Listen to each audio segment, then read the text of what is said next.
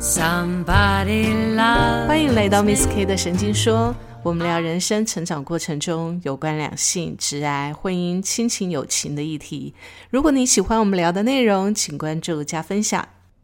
Hello，我是 Carrie，大家这个礼拜过得好吗？上个礼拜跟这个礼拜啊，都有台风靠近啊。那对我住的地方，我住在淡水嘛，就是北台湾这边，其实影响还不大，就是有点风，然后有点雨。但最棒的就是它气温下降了，所以没有像前一阵子那么热，感觉上舒服多了。那不知道台风对你所在的地方有没有造成影响呢？希望一切平安哦。那这个礼拜呢，我们要来跟大家探讨一个问题，就是在工作职场上面，其实常常会被纠结的一个问题，就是到底我的工作要选择擅长的事情，还是我要选择我喜欢的事情来成为我的工作呢？呃，这个问题呢，是听我 podcast 的一个朋友留言问我的问题啊，我觉得还蛮有意思的，因为这个也是日常生活当中呢，我们常会讨论到的问题，所以呢，我就拿出来跟大家去探讨一下，那也回答这个朋友的一些建议啊。这个朋友在留言里面是这样问啊，他说，他说，呃，他进入职场大约是快将近十年左右了，那一直在业务销售相关的工作。其实也做得蛮好的，收入在朋友圈里面呢也算中上，但是呢，他一直就非常纠结哦，因为他是一个很内向的人，在平时的时候呢，他也很安静，也不喜欢去呃社交或者是应酬的场面哦。但是呢，当时会选择这个业务销售的工作，纯粹呢就是想要赚多赚一点钱嘛。那当然，他业绩也做得很不错，客人也都指名找他，所以他的同事、他的朋友都觉得他很擅长做业务销售的工作啊，或者是跟人接触的工作。但是只有他自己知道，他对这种。跟人接触的工作，其实他感到非常的疲乏，而且他也觉得身心分离哦，所以他就一直很想要换工作。但是因为他的经验就是在业务销售这一块，业绩也不错，所以会用他的公司，几乎也都希望他做业务销售这一方面的工作。所以其实他非常的困扰，所以他就留言问我，就是说到底工作是要选择擅长的事情，还是要选择喜欢的事情来做呢？好，我觉得这个问题哦，其实我们平常也都讨论到了，其实就很像爱情问题一样，就是你到底是要嫁给生活，还是要嫁给爱情？你到底要选择面包，还是要选择爱情呢？我觉得这个问题见仁见智啊，就是你在生活当中磨难过的，大部分就会选择面包嘛，因为你会知道钱的重要性。但是如果呢，呃，你没有在生活当中经过磨难的话，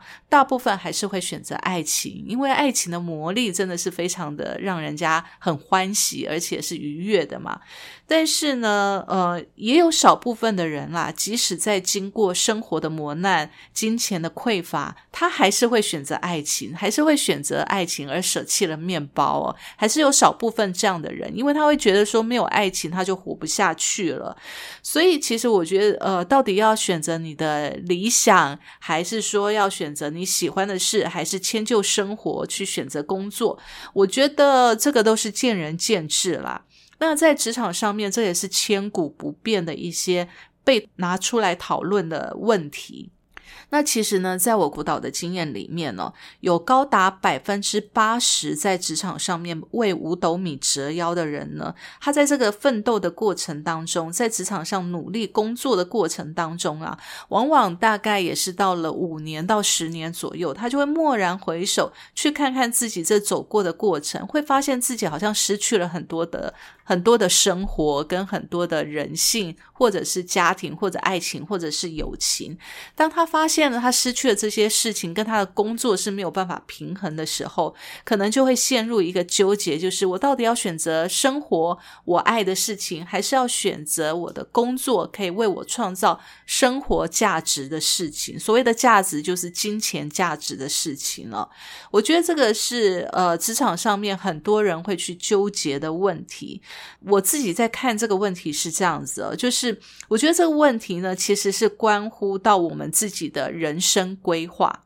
这个是根本的问题哦，就是你到底为你的人生到底选择什么样的一个目标，你怎么去走？我觉得有关乎到你这个根本问题。当你的人生规划的这个问题被解决了之后呢，第二个问题，其次我们才会回归到我到底要选择我擅长的事情，还是我。呃，喜欢做的事情，因为当你的人生规划选择了之后，做完了之后，你才有本钱去选择你要做符合你心性的工作。我觉得这个前后的问题跟他的呃先后的顺序是这样子的。好，那。呃，针对这个朋友留言问的这个问题呢，我们先来探讨一下，就是啊，我也想问问这个朋友，你自己对自己的人生规划究竟是什么？呃，你说到你在进入职场已经大概快十年的时间了哈，那当时呢，你会选择这个业务销售工作，最主要呢是因为你觉得业务销售工作可能收入比较高，所以你就选择了这个呃业务销售的工作。那当然你也做得很棒，然后呃业务销售的收入也让你过上了生活的品质，也让你在朋友圈同才里面呢也。呃，还蛮让人家羡慕的。我觉得这是一个很好的一个经验。那但是很多人呢，在当时哦，选择进入职场的工作，其实很多人除了钱的考量之外呢，他大部分都是靠着本能在选择他的职业。也就是说，我在学校里面念什么科系。大部分呢，也都会遵循的这个走向哦，去选择工作。因为其实也很多的公司啊，他在选择新鲜人的时候，就社会新鲜人的时候啊，他其实也是采取着你念什么科系，然后我是不是符合我的公公司的这个职能嘛？所以他其实看的也就是你本科系的的学生哦。所以其实很多人在刚踏入职场的时候呢，嗯。大部分也都是因为你的本科念什么，然后你大概就会选择那个行业。那当然，因为现在工作的行业的项目多了，然后弹性也比较大，然后包容性也比较大了，所以其实也有很多非本科系的的学生，他选择了一个非本科系的工作，也做得非常的好，所以这个就符合他自己喜欢的工作啦，啊，也是。但是呢，也有大部分的。呃，学生在进入职场的时候，他是第一个为了钱的考量，第二个呢是运用本能去选择职业。那当他因为这两项的原因选择了职业，大概工作了五年到十年左右啊，其实身心就会疲乏了。那疲乏之后呢，再回首一看呢，他就会发现，诶，他自己真的不爱这个工作，诶。那工作这么多年了，为什么会不爱这个工作呢？我想跟各位分享，就是其实在我自己的职涯过程里面，我也产生过这样的疑问啊。所以我想要跟呃很多的朋友在讲，就是说，当你在你的职业上面的工作职涯上面发现，诶，你其实并不喜欢你现在的这个工作的时候，我觉得我们先回过头来来问问自己啊，为什么我们不喜欢这个工作？我觉得这个很重要，先问问自己到底为什么不爱这工作。那在我过去的这个职涯里面，还有我辅导过的一个职场的一些呃这个过程里面呢，我就发现哦，有些人呢是看到了自己在公司的这个工作了几年的前辈的生活，他觉得非常的害怕。也许就是这个工工。工作的里面的前辈呢，可能加班加到不成人形啊，或者是说他看到他的主管呢，可能就是家庭也顾不到了，所以呢，没有自己的生活，搞得人生非常的悲惨呢，所以他就觉得很害怕，因此他就觉得这个工作可能不能久待哦，他就不爱这个工作了。那在公司里面，如果再长久这样待下去呢，他感觉不到他的生活有希望、有未来。那也有一些人非常的幸运呢，他可以在工作上面呢，很清楚知道自己为什么选择了这个工作。就像留言给我的这个朋友，他就很清楚，他选他当时选择了这个销售业务的这个工作，就是为了钱嘛。只是呢，因为工作了几年之后，他才发现说，哎，这些过程里面，他在接触人的过程里面，他可能有一些违反本性的一些意愿的过程，让他很不舒服，所以他才会去考量自己哦，如果选了一个不合本性的工作，到底要怎么办？我觉得在职涯的过程里面呢，有一些人就像这个朋友一样，他很幸运，他会去发现自己。其实我的本性并不合我的工作，我觉得这就是一个非常棒的发现了。但是我们再回来想想，我们怎么去解决这个问题？当你发现了你的本性跟你的工作并不符合的时候，到底该怎么办呢？我们与其纠结，不如我们来问问自己几个问题啊。这个问题就是第一个。如果我发现我的工作不符合我的本性，那么符合我的本性的工作有哪一些？我觉得这是要去厘清的，也是你要去把它写下来的，搞清楚符合我本性的工作到底有哪一些。第二个，符合我本性的工作的收入能够符合我的生活需求，或者是达成我的人生目标吗？好，拿这个留言的这个朋友来来看哦，他本身的业务的收入、业务性质的收入呢，能够让他在生活品质上面比同才可能还要好一点。那如果他觉得他自己本身比较不喜欢这样人际交际的一些工作、应酬的这些工作，那么他也许可以选择比较安静、独自工作，例如像行政。呃，行政人员或者是一些比较内勤的工作，那这些工作呢，就不会去面对到那么多的人，那么可以保有安静跟他自己的一个呃范围。好，但是问题就是来了，通常呢，这种内勤、行政内部的工作，他的薪资可能就比较固定，比较没有像业务单位可以有高奖金、高报酬的这些收入，而。这个落差，这个薪资的落差是你可以接受的吗？而这个薪资的落差是可以让你呃可以去完成你的人生目标的吗？如果不能的话，你可不可以去呃接受这个落差所带来的一个生活的紧缩呢？如果你可以接受这个生活的紧缩，那么。你可不可以去接受你自己在别人眼中的一个印象的生活品质的落差呢？我觉得这个都是要自我去评量跟考量的部分哦。那么最后我们要再来考量一个点，就是如果以上所说的你都可以去找到符合你心性的工作，而这个工作的收入虽然跟你的业务工作的收入是有落差的，但是你是可以接受的，而且你可以接受。自己的生活的欲望的紧缩，那么问题来了，就是你可不可以符合这些工作的职能要求？好，这个我觉得这个是非常现实的一件事情了。呃，我想很多时候啊，我们在做业务工作的人要做转换的时候，转换到内勤或者转换到比较行政单位的工作的时候呢，通常主管单位会考量一个点，就是你已经在业务单位，你可能你本身的个性就是比较外放的，你已经习惯了那种呃。热闹的场合，或者是高报酬的收入的工作，那么你转到内勤行政单位的时候，你可能比较有自己的想法，或者是你比较没有办法在体制的时间内按照时间上下班，亦或是你比较没有办法接受收入的落差，有可能你当下可以接受，但是也许你做不久。因为你没有办法去忍受那种生活品质的落差，所以你可能很快就会离职了。这个就通常都是主管呢在面试的时候会产生的一些想法，就对你个人有过去的经验连带的对你个人的一些想法。好，所以。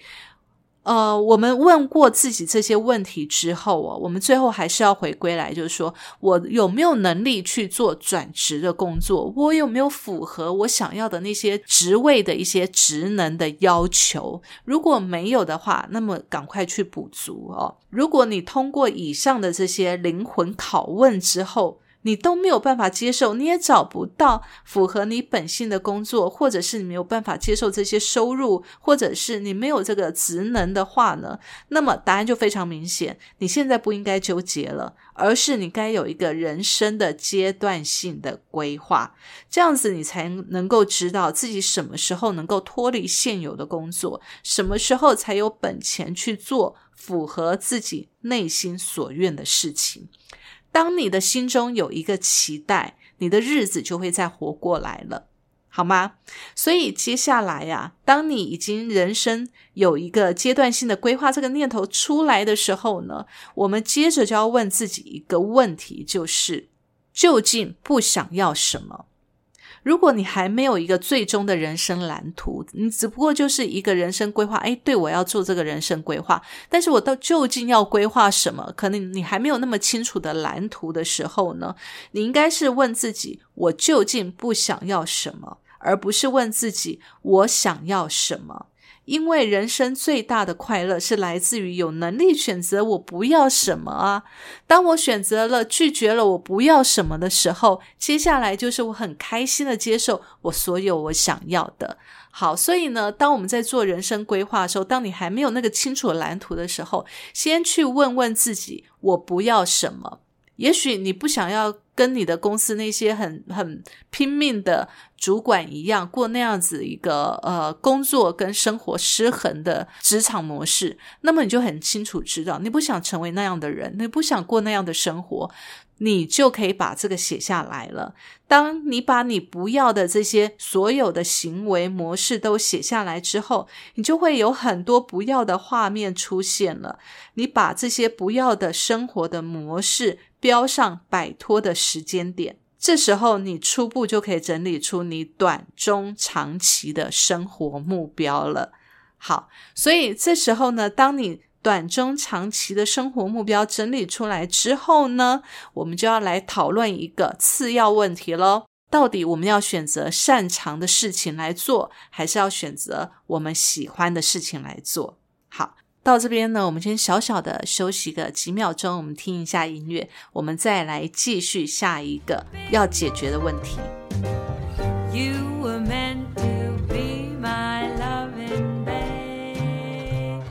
好，当我们有了初步的规划之后呢，我们就要来讨论次要的问题了。到底我们要选择擅长的工作，还是要选择我们喜欢的工作呢？其实我认为哦，这不是择一的问题，而是两者有没有办法融合的问题。因为我们做擅长的事情，我们会有成就感；我们做喜欢的事情，我们会有满足感啊，对不对？那成就感跟满足感都会让我们感到快乐，所以呢，既然能够感到快乐，我们为什么要纠结要选择哪一个呢？像我们这个朋友啊，他不爱交际应酬，安静内向，但是他却能够把业务销售的工作做到那么出色，就代表一件事情，就是他本身的特质哦，一定非常的擅长跟他人有同理的一个特质，而且也代表了他敏感。而且细腻，而且擅长去理解人际之间的需求跟情绪，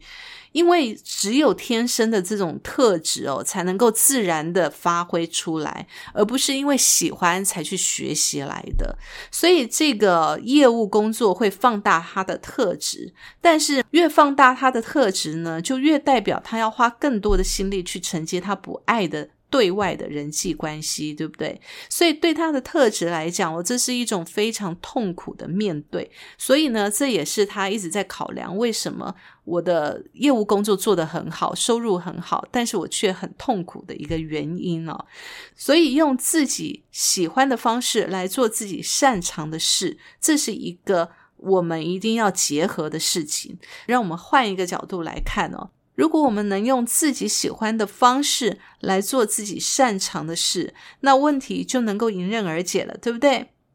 我曾经遇过一个朋友啊，他的学历头脑逻辑都非常的好，反应呢相当的快，他非常的擅长规划跟策略思考，但是呢，他对人的共感性哦就没有那么的好，因此呢，他在职场上面就非常的吃亏啊。尽管他的能力很好，但是呢，旁边的人常常都没有办法理解他的思路，他呢也没有办法融入职场的这种复杂的那种尔虞我斗啊，或者是人际的一些交流过程里面，所以他其实，在职场上面其实也过得还蛮痛苦的。但是呢，他在明白了自己的特质之后呢，他就决定要去做他自己喜欢的事情，他就自己创业了，然后用他自己喜欢的方式做他自己喜欢的、擅长的事情。现在呢，他就做得很开心啦。好，那问题又来喽，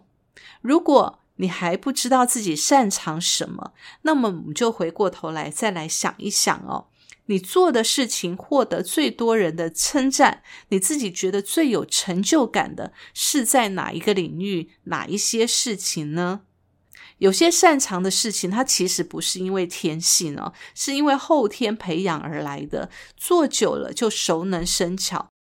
例如，我曾经带过很多的呃客服的员工哦，那很多人他刚进这个客服这个单位的时候，其实他也不太懂得沟通的技巧，或者是一些异议处理的问题，但是呢，经过长时间的一些。呃，训练还有长时间跟客户的接洽的这个过程里面呢，你就会越来越熟练，越来越擅长。那有的人他原从原本的不擅长变成到后来，他表现的还蛮出色的哦。所以这个其实很多擅长的事情是可以经过后天环境的培养的。又例如，我有一个我有一个担任管理层的朋友，他的工作态度非常的严谨，他对于报表数字的那个敏锐度哦，真的非常的高。但是他在处理人际关系的时候，其实还蛮弱的，就是他对每一个人都很好，他不知道怎么去设下他那个范围跟界限，因此呢，常常哦，他的员工越界了，他可能也没有适当的一些管理，或者是呃情绪的一个一。一个出现，或者是他在跟客户谈判的时候，客户越界了，他可能也不太能够去表达自己的一些情绪，因为他会觉得人跟人之间呢，就是好来好去的嘛。但是他这样的特质在管理上面就会非常的吃亏，他的老板对他这种管理模式也是非常的感冒。所以其实他虽然已经到了管理阶层了，已经是一个经理级的一个一个呃一个职级了。但是其实他在绩效上面表现的并不是那么的好，嗯，有一天呢，他就接触了一个餐食的一个就餐饮业的一个讯息哦，他发现呢，诶。他在因缘际会之下呢，他就去承接了一家餐厅。那他怎么去管理这个餐厅呢？他不是对人的那个分分际并不是那么的清楚，对管理的这个模式他并不是拿捏那么好，对不对？但是他有一个强项，就是他在数字跟报表的管理上面非常的强。所以呢，他在管理他这个餐食的这个餐厅的时候，他就用了非常严谨的报表去控管他的成本跟管。管理他的那个人员的一个呃食材的一个采买，那也因为这样子非常严谨的报表，让他的员工啊，其实看到他这个老板真的数字太过于敏锐，报表太过于精细了，其实呢就产生了一个自我的约束，所以诶。他用他这这样的一个长处，在他的餐饮店的这个发挥，也发挥得非常好。他自己在这一块就做得非常的有成就。所以呢，其实这些都是用自己的喜好跟擅长结合在一起，很好的例子哦。那回到我们这个开头这个朋友的这个身上哦，你现在会很纠结，其实有可能有两种方式，就是第一个，你还没有想好怎么用你喜欢的方式去做你擅长的事情。或者是你在职场上面还没有办法用自己喜欢的方式去做你擅长的事情，因为你遵循的是大众的职场模式，也许在你的职场上面是有一些规范的，你以为这些规范或这些模式就是你可以采用的方式而已，其实并不然哦。当你累积了够多的业务经验的时候，其实你会发现哦，你之所以业绩做得好，是因为你的客户买单的是你的人格特质，而不是你的业务技巧哦。所以很多的客户他其实哦在乎的是你给他的感觉，所以我觉得这个朋友你可以去好好的盘点一下你自己的客户的特质，跟你。成交的原因是不是跟你自己的特质其实有那么一点点像，或者是有百分之八十以上的相像呢？如果你找出了你自己在工作上面的优势啊，你就可以用你这个优势去打造你的工作模式，然后你就可以累积一大群属于你自己而且符合你自己心性的忠诚客户了。好，讲了这么多，我们总结一下，就是。呃，我会建议啊，你先为自己定下一份人生阶段的规划，然后呢，跳脱现在的纠结，然后呢，用自己的特质去打造自己的忠诚客户，存下一桶金，用这一桶金呢，再去打造你自己喜欢的环境，做你擅长的事情，发挥你的优势跟特质，让自己快乐，享受工作的成就感，好吗？那么今天呢，我们来谈的呢，就是这个究竟要做擅长的事情，还做喜欢的事情呢？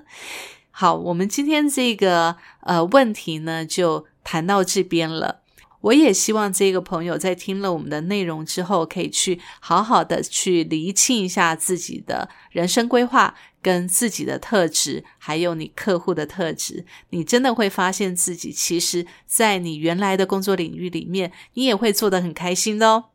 OK，那我们今天的话题就到这边告一个段落了。下一个礼拜我们要讨论什么呢？下一个礼拜，Miss K 的神经说再见喽，拜拜。Somebody loves me.